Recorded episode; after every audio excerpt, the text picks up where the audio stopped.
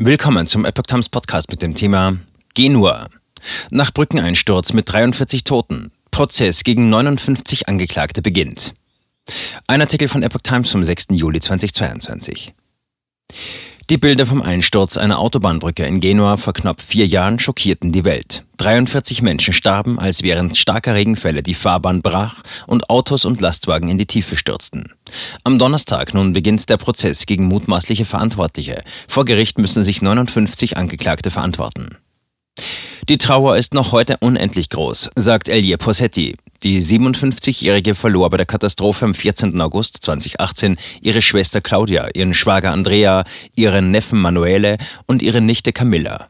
Meine Schwester war so glücklich. Sie hatte Andrea wenige Tage vor dem Unglück geheiratet. Sie waren gerade von ihrer Hochzeitsreise in die USA zurückgekehrt, erzählt die Vorsitzende eines Komitees der Hinterbliebenen. Die schrillen Schreie der Menschen, die Leichen und die völlig plattgedrückten Autos werden mir für immer im Gedächtnis bleiben, erinnert sich Federico Romeo, der Bürgermeister des nördlichen Stadtteils von Genua, an den Tag der Katastrophe. Diese offenbarte in ungeahnter Brutalität den desolaten Zustand der Verkehrsinfrastruktur in Italien. Langwierigen Prozess erwartet.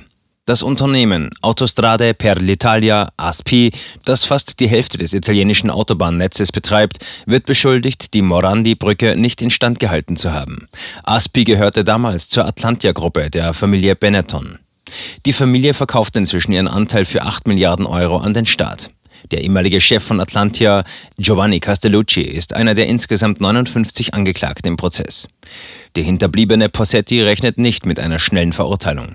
In Italien sind Prozesse langwierig und gehen leider für die Opfer oft nicht gut aus, sagt sie. Wir haben uns vom ersten Tag an im Stich gelassen gefühlt. Monatelang haben wir von niemandem etwas gehört. Ganz in der Nähe von Brückenpfeiler Nummer 9, der bei dem Unglück einstürzte, spielen jetzt Kinder Fußball. Bald soll hier ein Park zum Gedenken an die Opfer angelegt werden.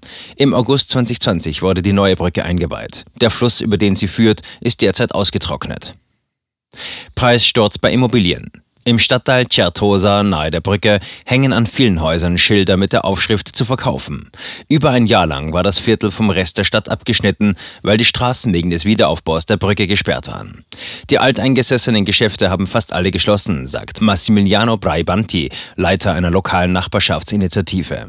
Auch die Immobilienpreise seien gesunken. Eine 100 Quadratmeter Wohnung sei für weniger als 20.000 Euro zu haben, sagt Braibanti. Der bevorstehende Prozess ist allen Italienern wichtig, Hinterbliebenen wie Giorgio Robiano besonders. Ich habe das Bedürfnis nach Gerechtigkeit und möchte wissen, wer für den Tod meines Bruders, meines Neffen, meiner Schwägerin und so vieler anderer verantwortlich ist, sagt der 45-Jährige. Ich will, dass sie sich für ihre Taten verantworten müssen.